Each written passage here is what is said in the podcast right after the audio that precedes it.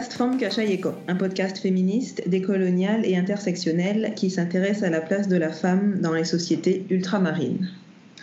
Et aujourd'hui, nous revenons pour une seconde saison en compagnie de Jay, plus connue sous le nom de Jay Hassani sur Instagram, et d'ailleurs je suppose Twitter et Facebook. Une femme aux multiples talents qui nous rejoint pour parler de son, de son activisme dans le milieu, dans la sphère plutôt décoloniale martiniquaise. La sphère décoloniale martiniquaise, pardon. Ça commence bien. Alors ça va, Jay? Oui, ça va. Merci encore de, de m'avoir invité pour ce podcast. Bah, c'est un grand plaisir, on est de grandes fans. Donc, est-ce que tu pourrais te présenter pour les personnes qui ne te connaissent pas encore et les personnes qui te connaissent, mais si tu pouvais nous faire une petite introduction de ta personne, qui tu es, qu'est-ce que tu fais? Alors, euh, ben, je suis donc, euh, je m'appelle Lydie, euh, jeune martiniquaise, 28 ans. je suis aussi créatrice de bijoux et ben, je suis connue du coup pour mon militantisme. Et euh, donc, on a décidé avec un groupe d'amis de, de, lancer des actions coup de poing par rapport à l'empoisonnement ici euh, en Martinique, par rapport au chlordécone, en Guadeloupe aussi. Et euh, le chlordécone, c'était quelque chose qui avait un peu en bruit de fond, on entendait parler, mais sans vraiment comprendre ce qui se passait. Et je pense qu'on a on s'est rendu compte de la gravité de la situation quand il y a eu un ancien élu qui a admis que, que, les gens savaient que l'eau du robinet en fait, était empoisonnée, peut-être même jusqu'à aujourd'hui, et que les autorités le savaient, et que tout le monde le savait, et que, voilà, que personne n'a rien dit. Ça a, quand même, ça a provoqué quelque chose dans, chez pas mal de personnes, notamment les jeunes, en fait, surtout nous qui euh, étaient en mode de, what the fuck, en fait, comment c'est possible? Que quelque chose comme ça se, se, fasse chez nous, en fait, on a décidé de s'en prendre euh, aux personnes qui, pour nous, sont responsables ou qui ont bénéficié, en tout cas, de l'empoisonnement, donc la famille Ayotte. Donc, euh, chaque week-end, donc, on, permet un établissement de cette personne-là. Euh, voilà comment, en fait, le, le, buzz, entre guillemets, a commencé. Ok, alors ben, tu as un peu répondu à notre première question, mais on voulait savoir du coup pourquoi cette cette envie de, te lancer dans l'activisme de toi et, ton, ce groupe dont tu parles. Euh, tu as un peu répondu à la question, mais n'hésite pas à approfondir. Et puis, depuis quand euh, ces actions coup de poing euh, ont débuté, en fait?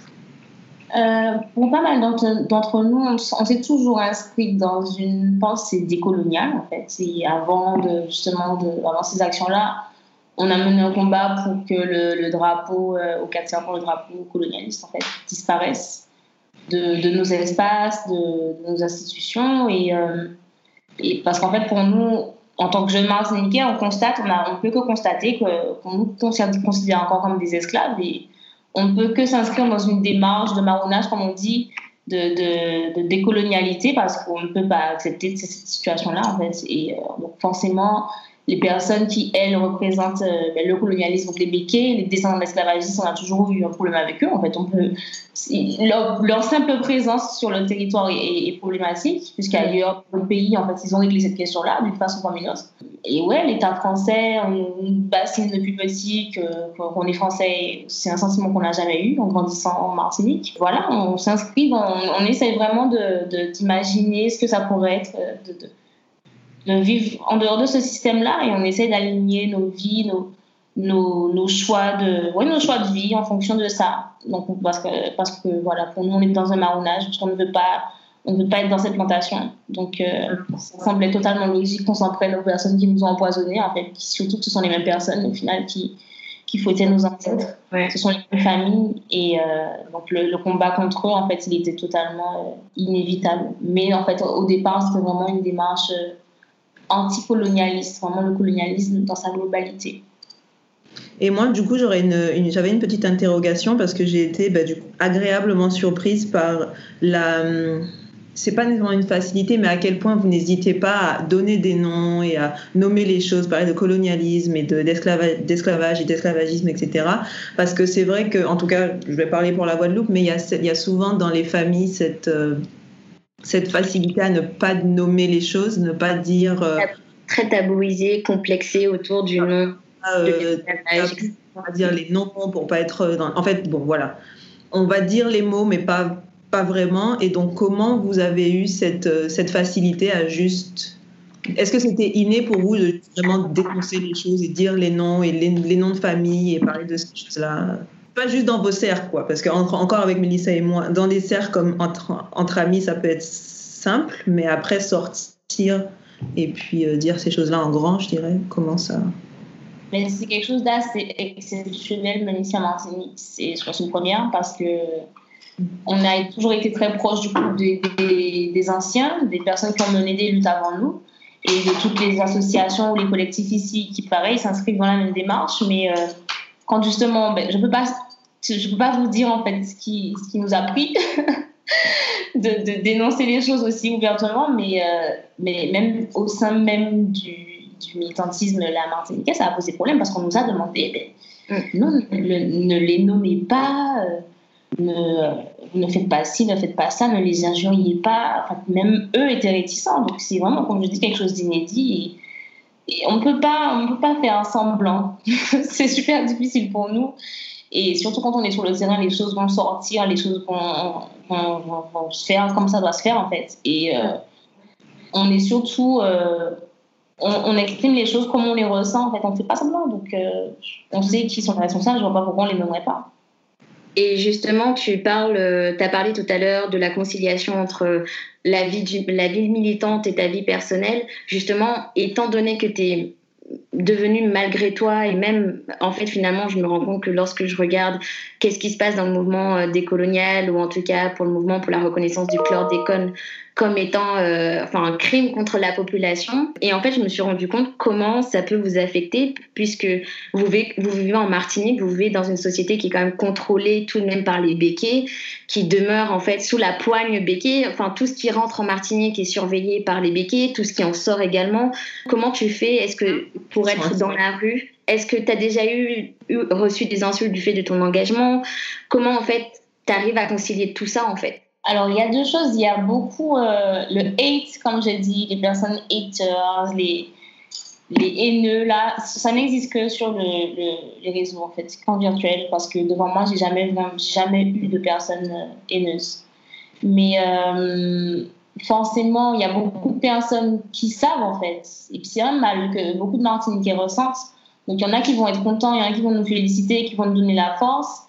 Et puis, il y en a forcément qui, voilà, qui euh, ben, sont pieds, euh, pieds et poings liés avec euh, les béquets. Et, ben, super tôt, en fait, quand on a commencé, le tout premier boycott qu'on a fait devant, devant Carrefour, je ne vais pas forcément rentrer dans les détails pour pas que les gens. Voilà.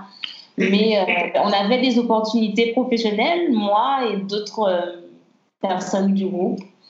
Et euh, après le tout premier boycott, donc je pense que ouais, le lendemain, après le journal et tout, on nous a vu, surtout que c'était assez, assez explosif et tout, euh, ben, on nous a appelé pour nous dire non, on va pas travailler avec vous en fait. Et euh, c'était des personnes qui justement travaillent avec les béquilles et on l'a su parce qu'elles n'ont pas voulu travailler avec nous. On s'y attendait, peut-être pas aussi rapidement parce que ça a été vraiment le lendemain ou alors le surlendemain on s'attendait à ça parce que sinon ça voudrait dire que le système compté n'existe pas en fait. Donc on, s'y attendait, mais après on on, s'y prépare en fait. On est tous dans une démarche euh, entrepreneuriale justement pour ne pas avoir à travailler pour ces gens-là. On essaye de ne pas s'entourer justement de personnes qui, qui... Après il y, y, a des personnes qui travaillent pour les béquets, mais qui voilà, qui ne vont pas forcément reverser leur argent chez les béquets. Il y a des personnes qui qui n'ont pas le choix, mais il y a des personnes après qui sont vraiment, euh, comment dire, je cherche un mot gentil, euh, oui, qui, qui sont vraiment main dans la main avec les béquets. Et ça, ben, au final, s'il y en avait autour de moi, ça a fait un tri. Le fait que je mène cette lutte-là, ça a vraiment fait le tri parce qu'elles ne sont plus là. Et hmm. tant mieux. Oui, parce qu'en fait, tu t'es dédié, euh, enfin, je veux dire, la lutte décoloniale, on sait qu'elle date pas d'aujourd'hui, on sait qu'elle prendra encore du temps, donc c'est une dévotion même euh, de, que tu te donnes en fait à la Martinique. Et dans cette dévotion, qu'est-ce que tu espères en fait euh, Mettons, tu as 28 ans, qu'est-ce que tu espères dans une dizaine d'années? Qu'est-ce que tu espères en fait de, de, ce mouvement? Quelles sont les attentes en fait et quelles sont, sont les solutions que vous avez? Parce que tu parles d'entrepreneur. Oh, c'est difficile. Entrepreneur. Entre... Ah, ok, c'est la fin de ma journée. je rentrer du travail, c'est pour ça. Entrepreneuriat, je l'ai eu. Euh, et t'en parles beaucoup, donc c'est vrai que c'est aussi un privilège que certains n'ont pas. Et je trouve ça juste de, vraiment mettre en avant le fait que c'est pas pas l'opportunité de tout le monde de pouvoir mettre en place une société ou même d'avoir en fait les contacts qui seront écoutées. Mais c'est vrai que on a souvent tendance, quand on parle d'indépendance, les gens et les anciens surtout nous disent mais où sera la Guadeloupe? Où sera la Martinique? Euh, on va tous partir, on va tous vouloir aller en France, et qui ceci, et qui cela, euh, la Martinique va couler, la Guadeloupe va couler sans la France. Qu'est-ce qu'en fait, toi, tu arrives à te dire pour Enfin, on sait toutes les trois que ce n'est pas vrai. Hein. La Martinique et la Guadeloupe sont remplies de richesses. elles peuvent être complètement indépendantes financièrement et euh, alimentairement. Il n'y a aucun problème. Mettons en place les énergies renouvelables, les énergies, euh, l'économie circulaire et tout ira bien. Mais c'est vrai que qu'est-ce que tu peux répondre à ce genre de, de remarques en fait? Parce que je suis sûre que tu en as dû entendre pas mal à ce sujet. Dix ans, je ne sais pas exactement où on sera dans dix ans, où je veux qu'on soit. Mais ce que je veux là, tout de suite, là, c'est qu'on se mette au travail, en fait. Et parce qu'on a trop souvent eu le discours de on n'est pas prêt, le discours de oui, mais qu'est-ce qu'on va faire sans la France, comme tu dis. On n'a plus le temps de parler, en fait. Là, on est littéralement en situation d'urgence, parce qu'il y a, l'empoisonnement, en fait, on est en train de nous tuer. Et euh, je j'ai même pas envie de discuter en fait, de débattre sur est-ce qu'il faut se mettre au travail, est-ce qu'il faut en fait, il faut juste qu'on commence vraiment à se mettre dans une logique où euh, voilà, on occupe un espace, un espace qu'on occupe, il faut qu'on mange euh, ce qui pousse dans cet espace-là, il faut qu'on essaye de voir comment est-ce qu'on peut vraiment être en harmonie avec l'espace qu'on occupe et arrêter d'être dans la logique de produits importés, de tout ce qu'on fait importer, de tout ce qu'on produit. Non, en fait, ce qu'on veut, ce qu'on veut vraiment, ce que je veux, ce que j'essaye. Quand tu me poses la question dans 10 ans, en fait, ou bien dans 20 ans, dans 30 ans, ce que je veux, c'est quelque chose que je veux moi-même pour mes enfants. En fait, je me dis, J'essaie d'observer mon parcours, où est-ce qu'on m'a mis des barrières?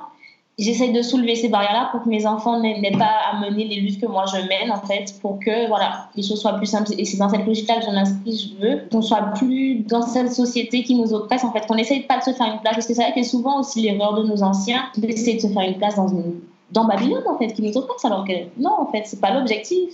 Nous, on est vraiment dans, ce bord-là. On ne sait pas comment on va faire, mais on va construire quelque chose en dehors de ça, parce que de toute façon, rien de bon, en fait.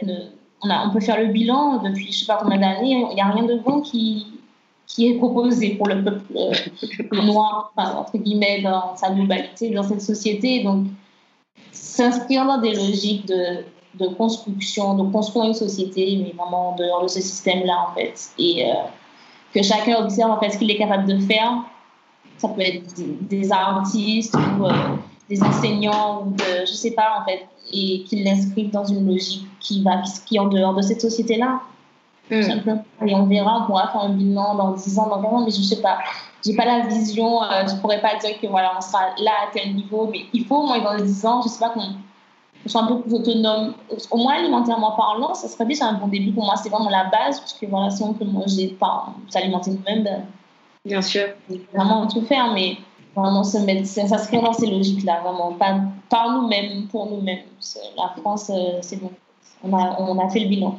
Moi, je trouve ça super intéressant parce que même quand je discute, en fait, je vois même la différence avec ma mère. Donc, ma mère qui est née dans les années, euh, elle, dans les années 60, qui est plus dans le parce que moi j'ai l'impression que nous aux Antilles c'est vraiment on a très la prison est très mentale en fait mhm. euh, plutôt que ben, plutôt que physique entre guillemets et même dans mes discussions avec elle enfin va falloir que je lui quand je lui montre en fait mon côté très activiste et très libéré, la Guadeloupe, foutez-nous la paix, on est empoisonné, et que je dis les mots, que je parle de colons, que je parle de post-esclavagisme et de post-colonialisme et de etc. et de colorisme et de machin, là elle va dire ah oui, t'as raison, mais ça va d'abord commencer par un très grand moment où elle, où elle veut pas, pas me rassurer, mais s'assurer que je vais bien ou euh, pas que j'exagère, pas que j'exagère trop ou essayer en fait presque d'excuser tous ces systèmes qui nous oppressent, mais quand vraiment je pose les mots, elle va être d'accord avec moi. Alors j'ai l'impression que moi, et comme, comme tu dis, Jay, des fois, moi aussi, j'ai juste plus envie d'expliquer. Et des fois, c'est là où ça peut peut-être clasher parce que j'ai la flemme de, de, de t'expliquer, de devoir t'apporter des preuves de, du système parce que juste, c'est là, quoi. Et j'ai juste envie de tout brûler. Mais après, mon truc, c'est OK, mais si je brûle tout, j'ai pas non plus envie de me mettre ma population à dos, puisque tu vois ce que je veux dire, genre, c'est cette c'est un peu cette tension de mais je brûle aussi pour vous, mais il faut que vous compreniez, mais j'ai pas envie d'expliquer.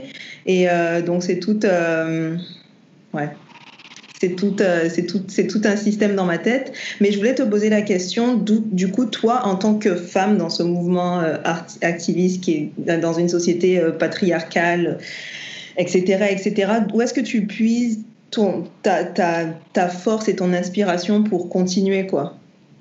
Malgré tout euh, Je sais pas. je sais pas. Je sais pas du tout. En fait, c'est vrai que même sur la question du patriarcat, sur la question du féminisme, en fait, c'est des choses qui sont pour moi assez nouvelles et parce que ça fait très peu de temps que je me documente en fait dessus. Pour moi, euh, le racisme, ça a, été, ça a toujours été quelque chose d'évident parce que depuis toute petite, en fait, je me suis toujours documentée dessus. Mais je me rends compte en fait que Babylone, sur les questions de sexisme, c'est beaucoup plus fourbe, malgré le fait que le racisme, c'est déjà très très fourbe. Et euh, je prends du temps, parce que je suis encore en fait dans cette démarche-là, je prends du temps pour me rendre compte de certaines choses.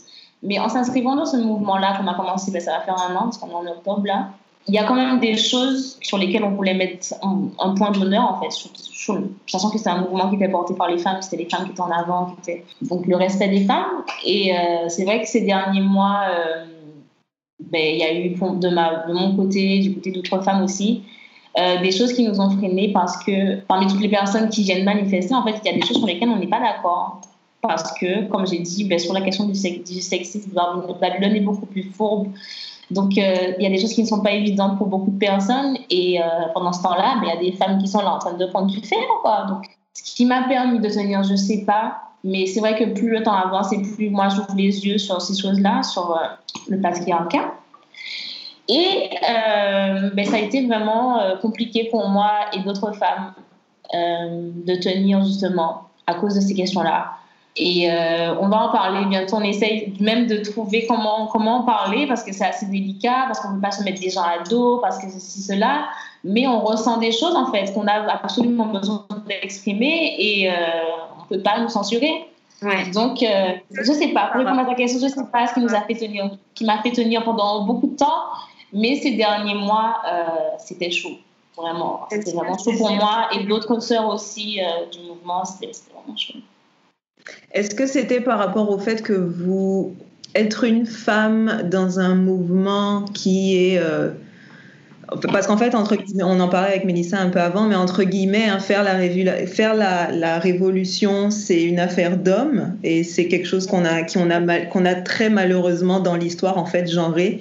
Euh, et est-ce que c'est parce c'est se rendre quand tu te quand tu t'es lancé, quand toi et les autres femmes vous êtes lancées dans ce mouvement, vous vous êtes rendu compte que vous étiez très vite, vous étiez les premières à être oubliées dans les revendications et dans les préoccupations ou est-ce que c'est d'autres problèmes de des gens qui comprenaient pas que euh, être une la condition de femme apportait d'autres une autre dimension en fait au, au, combat qui est pas voilà et qu'il faut prendre ça en compte si on veut vraiment avancer tous ensemble d'un pas oui, c'est surtout qu'on est, on est, comme je l'ai dit, en fait, on s'inscrit dans une démarche de marronnage, donc il n'est pas du tout question de prendre ce qui appartient au colon pour le ramener dans nos espaces de, dans nos espaces de marronnage. En fait, on a eu le sentiment trop souvent que c'est ce qui se faisait.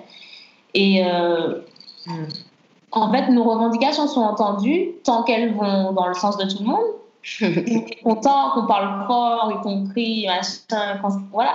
Mais une fois que qu'on veut parler de nos expériences personnelles en tant que femme noire en Martinique, ben là, euh, non, en fait, c'est pas un sujet pour beaucoup de personnes. Euh, non, mais de quoi tu parles? On va parler de ça après, ou alors non, c'est pas le moment, ou alors non, du tout pas, en fait. Non, non, non. Ça a forcément créé euh, des euh, décisions, euh, des, euh, des mésententes et tout. Mais après, moi, je pense que c'est totalement nécessaire. Je pense qu'il y a une espèce de spectre de la division qui plane là, c'est sur tous les Noirs du monde. À chaque fois qu'il y a quelque chose sur lesquels on ne s'entend pas, on parle de division. Mais en fait, c'est pas grave, parce que je pense pas que partout sur Terre, les Noirs étaient d'accord sur, sur les mêmes choses. Donc, il faut savoir accepter ça, en fait, même si c'est difficile, même si voilà, on s'est battu l'un à côté de l'autre. Voilà, après, finalement, on n'est pas d'accord il faut accepter ça et continuer en fait. Ceux qui s'inscrivent dans la même dans la, même logique, en fait. Ils font, on mènera le combat qui, qui aura mené, et puis ceux qui. Euh, et souvent, en fait, les gens nous disent que c'est pas un sujet à traiter parce qu'on traite déjà du chlordécone. Donc, on pourrait très bien faire les deux. En fait, je vois pas ce qui nous empêche de, de, de dénoncer les béquets et ce qui des hommes qui est parfois problématique. je, pourquoi on peut pas faire les deux? Il y a vraiment, il y a pas, en fait, ils veulent pas parler de ça. Euh, c'est pas grave, on va en parler quand même.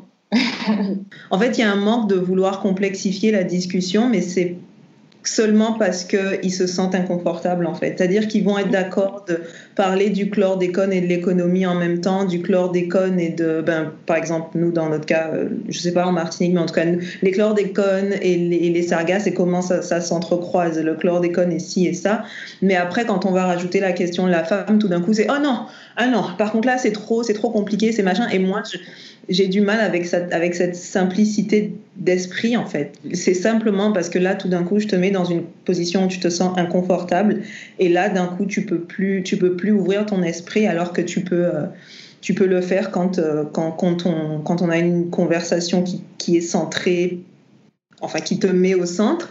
Euh, quand on se bat pour toi, euh, quand on se bat avec toi, il n'y a aucun souci. Mais quand je te demande de juste t'asseoir et m'écouter, ben, tout d'un coup, euh, tu as, un problème et ça te, ça te fatigue, ça t'énerve. Et moi, j'ai vraiment un problème ici avec cette, cette simplicité. de. C'est le manque d'intersectionnalité dans les combats. Mais ce qui est en fait absurde, c'est qu'ils qu'en fait ils ne veulent pas ouvrir un débat pour une société en fait qui ne, se, qui ne s'est jamais battue pour eux, qui ne les a jamais acceptés, qui n'a jamais voulu d'eux, et continue de tirer vers le bas en fait. Le féminisme, en tout cas le féminisme décolonial, ce qu'on, ce qu'on revendique, euh, c'est pas juste pour les femmes en fait, c'est détruire tous les stéréotypes, tout, tout en fait euh, les constructions sociales qui empiètent sur la vie des femmes, mais pas que sur la vie des femmes puisque c'est la construction même de toute la société. On nous ne perd, on nous ne perd pas, putain, on ne nous permet pas décolonialiser le, le, corps des femmes. En fait, on ne pourra jamais décoloniser, décoloniser pardon, le, euh, le, territoire. Et ça va forcément de pair. Et c'est souvent le discours qu'on a des personnes qui disent le féminisme est contre ou va à l'encontre d'eux. Je suis tout à fait d'accord, le, euh, le féminisme des, des, européennes blanches ne m'intéresse pas, ou du moins j'irai jamais à, l'encontre,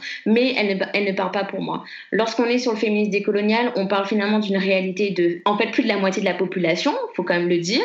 On, statistiquement, on est plus nombreuses en plus et que euh, si on continue d'être colonisé, si nos corps continuent d'être colonisés, on enfante en fait des, des, colonisés. Je veux dire, on continue d'éduquer des colonisés. Et tant que ce corps-là n'est pas euh, décolonisé, le, territoire, la pensée, le, mental ne pourra jamais sortir de cette prison.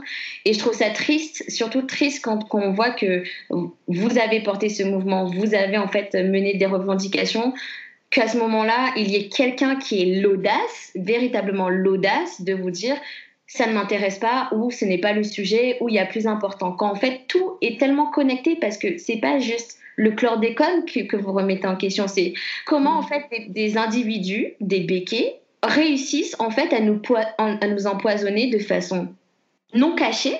Tout le monde est au courant, tout le monde le sait et je trouve ça triste parce que on est toujours présent sur les batailles, sur les milieux de bataille, et on veut toujours, malgré tout, nous dire, enfin, nous interdire des interdictions, alors quand bien même on est à la source de ces revendications. Et est-ce que tu vois dans ça déjà une tentative de se réapproprier le mouvement? Est-ce que parce qu'en fait moi, la manière dont je vois les choses, c'est à des femmes qui commencent un mouvement euh, sous la, mettons anti euh, anticolonial, donc décolonial, euh, après, tu as un groupe d'hommes euh, qui disent Ok, ça c'est sympa, j'aime bien, je, je, je, je, viens avec vous, je me bats avec vous. Après, tu as les femmes originaires du mouvement qui disent euh, à l'origine de ce mouvement, pardon, qui disent Ok, cool, mais aussi je suis une femme et tu, genre, fais attention à ce que tu dis, à ce que tu fais. Et à partir du moment, j'ai l'impression qu'à partir du moment où les hommes disent non, on veut pas faire ça, il y a comme une tentative d'en fait de voler le mouvement presque et de dire, OK, maintenant, on va faire ça selon nos codes, selon ce qu'on veut.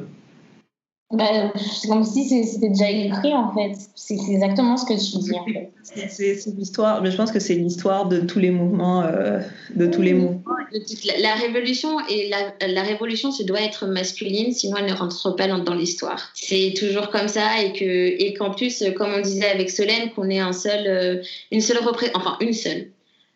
Certainement pas, mais on ne la trouve pas dans, dans les livres d'histoire ou en tout cas elle n'est pas euh, inculquée mais euh, de voir que, la seule figure qu'on ait, c'est la mulâtresse solitude, qui pour nous, avec Solène, pose problème dans le sens où sa représentation physique, en fait, euh, a un mythe venant d'un homme blanc euh, qui a certes adopté la Guadeloupe, mais qui, en fait, l'a visualisé comme il visualisait la beauté des chabines dans les années, je sais pas combien. Vraiment dommage de voir qu'un mouvement qui que vous avez mis en place, en fait, commence à être partiellement bah, volé je ne sais même pas comment vous arrivez à, à vous à, continuer quoi. Parce que des fois tu as juste un, juste un, un burn-out euh, activiste un militant et tu as juste envie de dire mais franchement les gars prenez-le on va refaire un autre truc mais vous, vous nous faites chier en fait.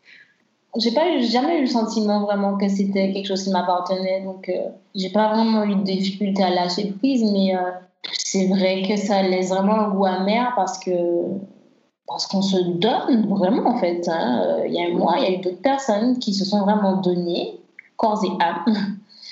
Et euh, quand on regarde en fait comment, au final, quand tu as besoin de t'exprimer sur quelque chose, on ne t'écoute pas, ça laisse vraiment un goût amer. Et tu te dis que tu peux pas continuer de te battre avec des gens qui ne te considèrent pas en fait. Le, comme j'ai dit, c'est la suite, c'est de s'organiser avec des personnes qui, elles, ont compris que c'est une décolonisation globale c'est pas juste une question de racisme. Mm. on fera ce qu'il y a à faire, même si c'est dur. C'est dur, hein. c'est dur.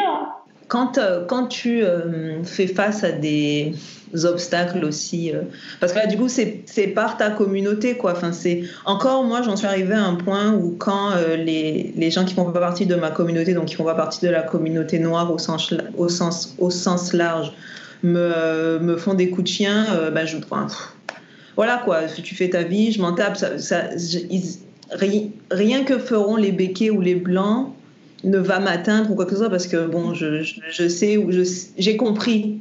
Je comprends plus de choses sur toi que toi-même. Je ne peux plus me blesser. Mais par contre, quand ça vient de ma propre communauté, c'est genre ah.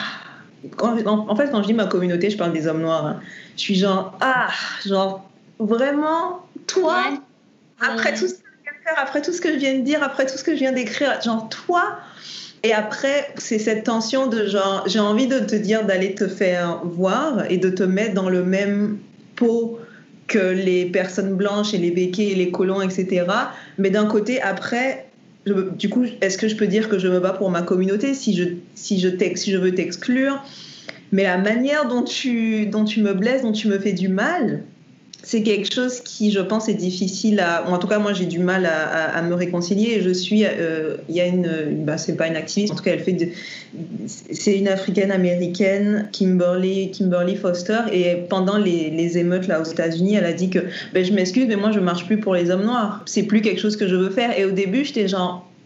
Mm. Ok, bon, genre, je vois, mais en même temps, pas trop. Mais honnêtement, moi, je suis, à la, je suis sur la limite de me dire, mais en fait, est-ce que j'ai toujours envie de me battre quand il y a personne qui, quand je suis même pas sûre que quelqu'un va se battre pour moi, en fait. Si demain il m'arrive quelque chose, qui va se battre pour moi? En fait, qui va faire autant de bruit qui me décourage? Ouais, qui va faire pour moi ce que moi je suis en train de faire là Exact. Exactement.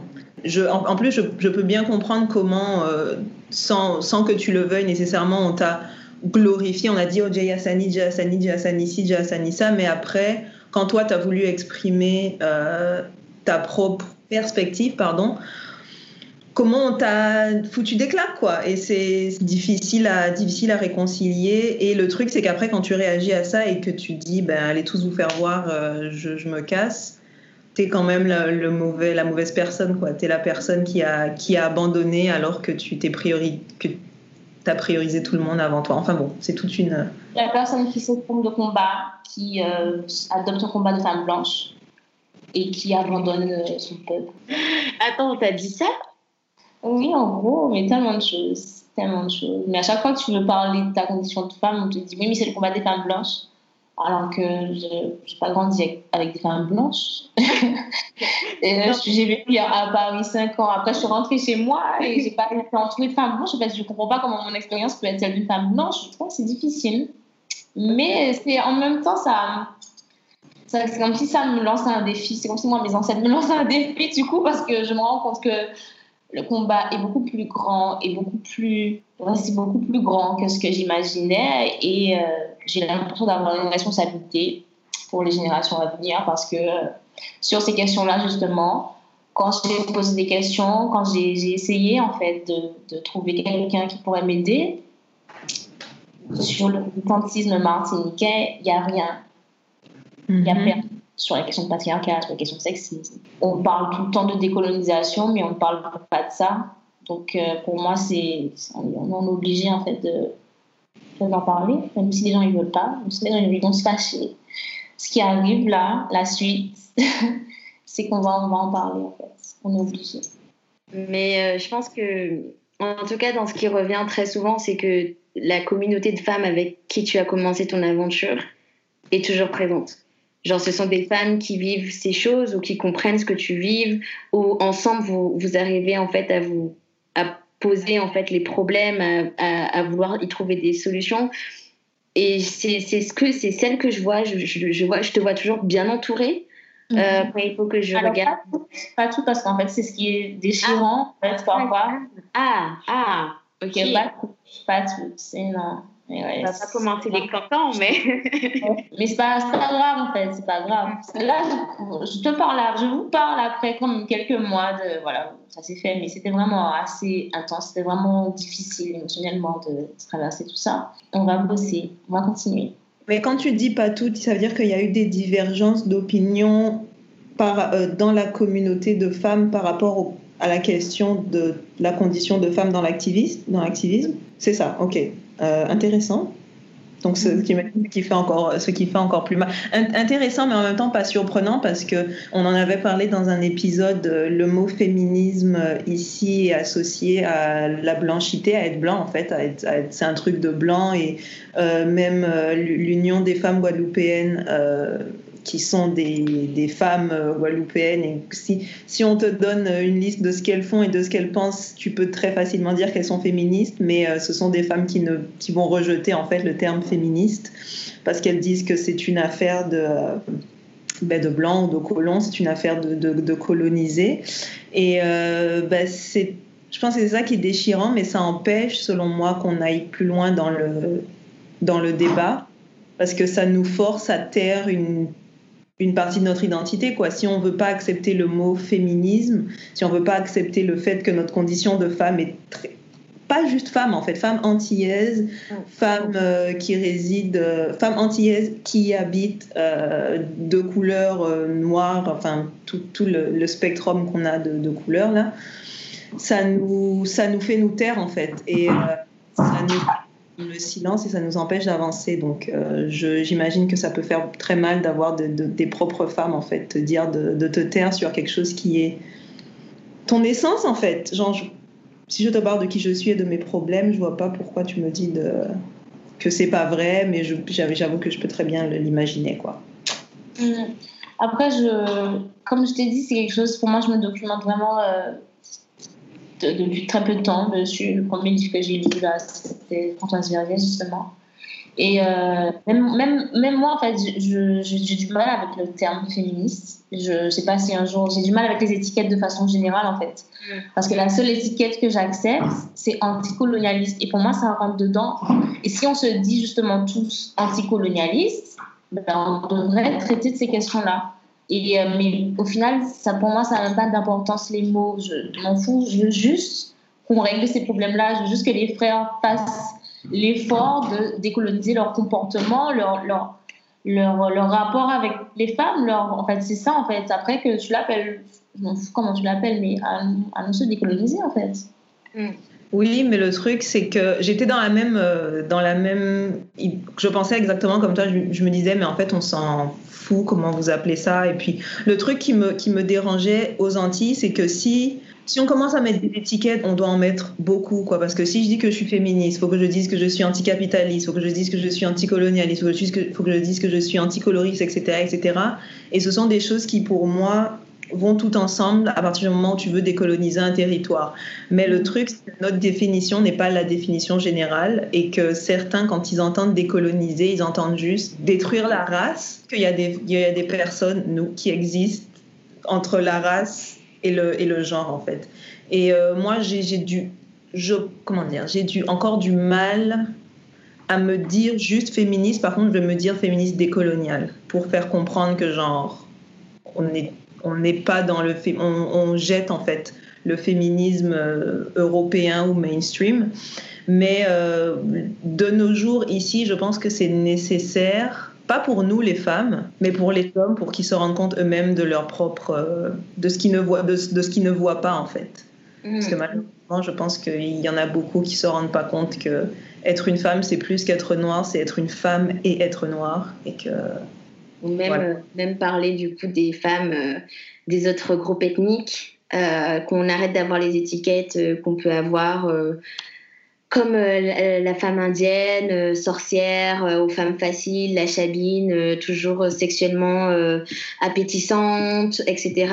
Et d'ailleurs, en parlant justement du, de, la, de la femme, l'une des dernières questions qu'on voulait te poser, c'était notamment sur le colorisme.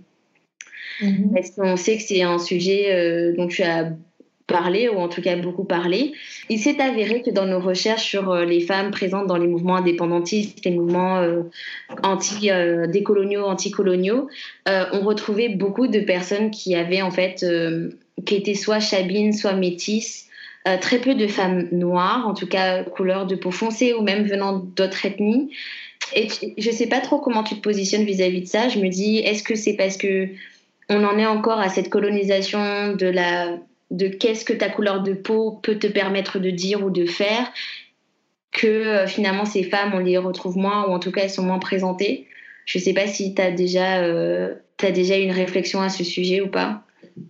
Euh, bah oui, puisque je pense que le lasting privilege, euh, tant qu'on sera dans Babylone, c'est quelque chose que moi, j'ai aucun pouvoir dessus en fait. C'est pas moi qui ai décidé de ces règles-là. Mais pourtant, je me rends bien compte que euh, bah, une sœur qui est dans le mouvement, qui s'appelle Siméline et qui mérite vraiment d'être entendue, qui elle, elle est, elle est foncée de peau. En fait, les gens systématiquement euh, vont prendre le temps de plus m'écouter moi, parce qu'il y a, y, y a ça, il y a le lasting privilege.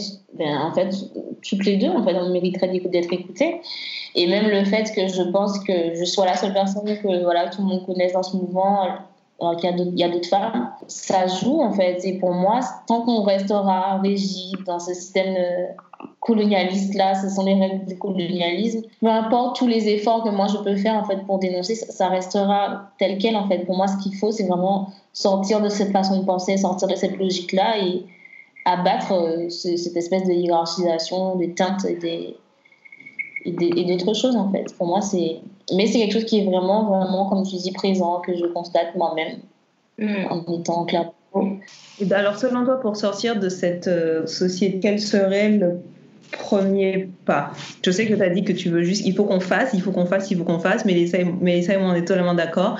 Mais c'est vrai qu'il y a des gens qui ne sont pas nécessairement dans cette, euh, qui n'y sont pas encore. On peut pas, voilà. Quel serait, selon toi, le, le vrai premier pas de, de, de, de cette décolonisation euh? Euh, Il y a Fanon qui disait qu'il fallait. Attends, excuse-moi. Parce que n'y pas d'eau et tu vois l'eau est arrivée là, et le robinet est ouvert. Voilà, la vie, la vie des, des colonisés. Il n'y a pas ni de l'eau. Corona qui l'a, mais c'est pas grave. Il n'y a pas de souci, on, on, connaît la galère. On connaît. Et donc, euh, qu'est-ce que je disais? Voilà, notamment, il dit souvent de, de tuer le colon qu'il y a en nous. Je trouve que c'est très bien pour moi. Le premier pas, c'est d'analyser cette société-là de se rendre compte des privilèges qu'on a, de d'où est-ce qu'on est placé en fait, et se déconstruire déjà soi-même. C'est la première chose. Et j'apprends même à le faire en fait. Dans le mouvement justement dans lequel on est, alors autant les gens veulent pas traiter questions de féminisme, sexisme, etc. Mais il y, il y a des homosexuels en fait qui sont là avec nous sur le terrain. Et pareil, on est en Martinique, donc j'imagine que tu connais un peu la mentalité. Il y a des gens qui ne veulent pas entendre parler de ça en fait Et ben, même moi, en fait, sur le terrain, j'insultais Que l'homosexualité, c'est quelque chose que le colon a apporté. Donc, du coup, il y a des gens qui pensent que décoloniser, c'est aussi. Donc, oui, tout à fait. Je m'excuse d'avoir été interrompu, mais oui, non, tout à fait. Voilà. Mais en fait, euh, l'oppression, quelle que soit sa forme, ça me pose problème, en fait. Et euh, ben, je peux pas. On peut pas crier contre l'oppression que les nous font subir et puis après tu vas, tu oppresses quelqu'un, en fait, ça n'a pas de sens. Et, euh, mais même, mais même, même moi, en fait, du coup, je disais sur le terrain, ben, j'ai dû me remettre en question parce que ben, l'une de mes insultes préférées envers les, envers les gendarmes, c'était un mot qu'on utilise chez nous, que je ne vais pas forcément dire. Mais tu vois, il y a des gens sur le terrain qui nous ont dit, ben, ben, tu vois, ça, ça, me pose problème. Et je me rends compte de la réaction que j'ai parce que quand on dit ça souvent aux gens, les gens refusent absolument de lâcher prise, en fait, de dire oui, mais c'est comme ça qu'on dit, c'est notre culture, c'est machin. Et non, en fait, je peux trouver un autre insulte. En fait, il n'y a pas de problème, on peut. Et même, même si c'est gênant de se rendre compte que voilà, c'est gênant de dire ah ben merde, en fait, merde, hein, de se rendre compte du rôle qu'on a eu d'être d'oppresseur, en fait. Ben, la bonne nouvelle, c'est qu'on peut s'en défaire. Donc, mm. euh, pour moi, comme tu dis, voilà, je crois que notre question, le premier pas, c'est d'analyser cette société-là et de se rendre compte de, la place qu'on occupe dans cette société et voilà, de, faire le, check ses privilèges, comme on dit, et puis d'agir en conséquence. Voilà de nous-mêmes, en fait, voir ce qu'on a intériorisé. Parce que, comme tu dis, l'insulte, bon, je ne sais pas si c'est exactement la même, mais en tout cas, je vois de, dans quel. Euh, voilà. Et euh, c'est vrai que même euh, nous, ici, la, la première insulte qu'on peut penser pour c'est celle qui ressemble à celle qu'on va pas dire. Et tu te rends compte qu'en fait, c'est. C'est extrêmement, extrêmement gênant, donc totalement d'accord avec tuer le, le colon qu'il y a dans nos, et c'est d'ailleurs euh, de, très belles, de très belles paroles. On, devrait s'en rappeler euh, à chaque instant lorsqu'on va faire nos courses, lorsqu'on dit que les tomates euh, Guadeloupe ou Martinique sont beaucoup trop chères. Du coup, on va prendre celles venant de je ne sais où. Qu'on tune, qu'on remette un peu de vitalité dans notre agriculture, qu'on comprenne en fait qu'on est capable de tout faire. je veux dire, j'ai appris à faire de l'huile de coco. Ce n'est pas mmh. compliqué. Oh. Donc, tout le monde peut le faire. je pense qu'en plus, avoir une démarche où on, comprend que notre île est, est suffisante pour, pour nous nourrir, pour des fois nous, pour nous habiller, pour nous meubler. Bon, je dis pas on va aller raser toute la forêt euh, en Martinique et en Guadeloupe, hein, ça c'est pas ce que je dis, mais tuer le colon, c'est vraiment tuer même la vision que l'on a de, la, de, de nos îles de terre de misérables qu'on a souvent eu, qu'on a toujours, qui est d'ailleurs dans, dans l'image coloniale qu'ont les Français France. C'était le petit mot de la fin. Du coup, je ne sais pas si Jay, tu as quelque chose euh, à dire, euh, une dernière petite parole. Euh. Non, sinon que je m'attendais pas à ce que ce podcast prenne cette tournure. Mais je suis assez contente parce que bah, je ne suis pas très présente sur les réseaux, bah, bah, comme je vous ai dit, par rapport à tout ça. Et j'ai pas encore eu l'occasion de, m'exprimer dessus, pas que moi d'ailleurs. Et on commence à peine à le faire. Donc il y a moi, il y a d'autres femmes aussi qui on va s'exprimer en fait parce que décolonisation, c'est pas que le racisme, c'est pas que le chlordécone, c'est pas que ça. Il y a d'autres choses qui nous oppressent et vous pouvez pas nous écouter seulement quand on parle de, des béquilles en fait. Non. Écoutez-nous aussi quand on veut parler de nos expériences et euh, de ce qui nous oppresse. Sinon, euh, non, c'est pas la peine. On n'avancera pas sinon. Le, combat se doit euh, intersectionnel, sinon on n'avancera pas. Et moi, ça me fait du mal que ce soit toujours les femmes qui s'en rendent compte en premier, que ce soit toujours nous qui devons dire ok, genre on se bat et après, si, enfin bon, lisez des livres et des articles comme Kachayeko et puis euh, tuer le colon dans vos têtes et puis euh, après tout ira bien. On est une petite plateforme, mais on est là surtout pour, on est à l'écoute des femmes et des personnes en fait, des femmes trans également donc, si à un moment donné, vous avez envie de revendiquer un message ou vous voulez utiliser notre plateforme, c'est avec grand plaisir qu'on vous la partage. On a besoin de, on a besoin de créer une, communauté soudée et puis ça commence euh, par se partager ce genre euh, de petite solidarité. Parfait, ben, merci beaucoup Jay. Euh, on peut te trouver à Jay Hassani, Jay-du-8, du bas. Est-ce que tu voudrais dire où on peut suivre et voir les actions du, les mouvements, les actions, sur plusieurs comptes ou un compte? Euh, Sur les oui, vous pouvez suivre sur le compte de Chalicieuse, donc comme je vous dis, Chalicieuse. Il y a Anti-Anocide Chlordécone aussi. Il y a Rodi Rogue aussi, qui publie du contenu super intéressant. Il y a Ponway, il y a il y a tellement de pages. Mais ouais, si vous vous connectez pas, si vous suivez un, vous en sur d'autres, sur d'autres. Euh, ça marche. On pourra mettre ça en story. Euh, comment ça s'appelle Définitif? On va mettre ça. Highlight. Highlight. Parfait. Ben, merci beaucoup et puis bonne journée. Vraiment, le même, même fuseau. Donc, euh, bonne fin de journée. C'était super. Merci beaucoup. Ouais, merci à toi bon après-midi et euh, bon, ben, j'espère que ça ira mieux et on te souhaite euh, force et courage. Exact. On t'en toute la force et que des bonnes vibes, vraiment. Merci, merci, Vous pouvez nous retrouver sur Instagram, Forme euh, Facebook, Twitter, c'est le même nom. Si vous voulez nous envoyer un, email euh, avec un récit beaucoup plus long, euh, c'est formcachaïco.gmail.com. Vos deux hôtes, Mélissa, mel.mariva sur Instagram et solène.jpeg pour Solène. Et n'hésitez pas à nous noter. Mhm, très important. À chaque fois, j'oublie. N'hésitez pas à nous noter pour nous donner plus de visibilité et permettre au podcast de, de rayonner encore plus. Donc voilà. On se voit pour, une prochaine, euh, pour un prochain épisode. Et puis en attendant, on vous souhaite euh, eh ben, de bons moments, je sais pas. Une bonne journée. voilà. Salut. Salut.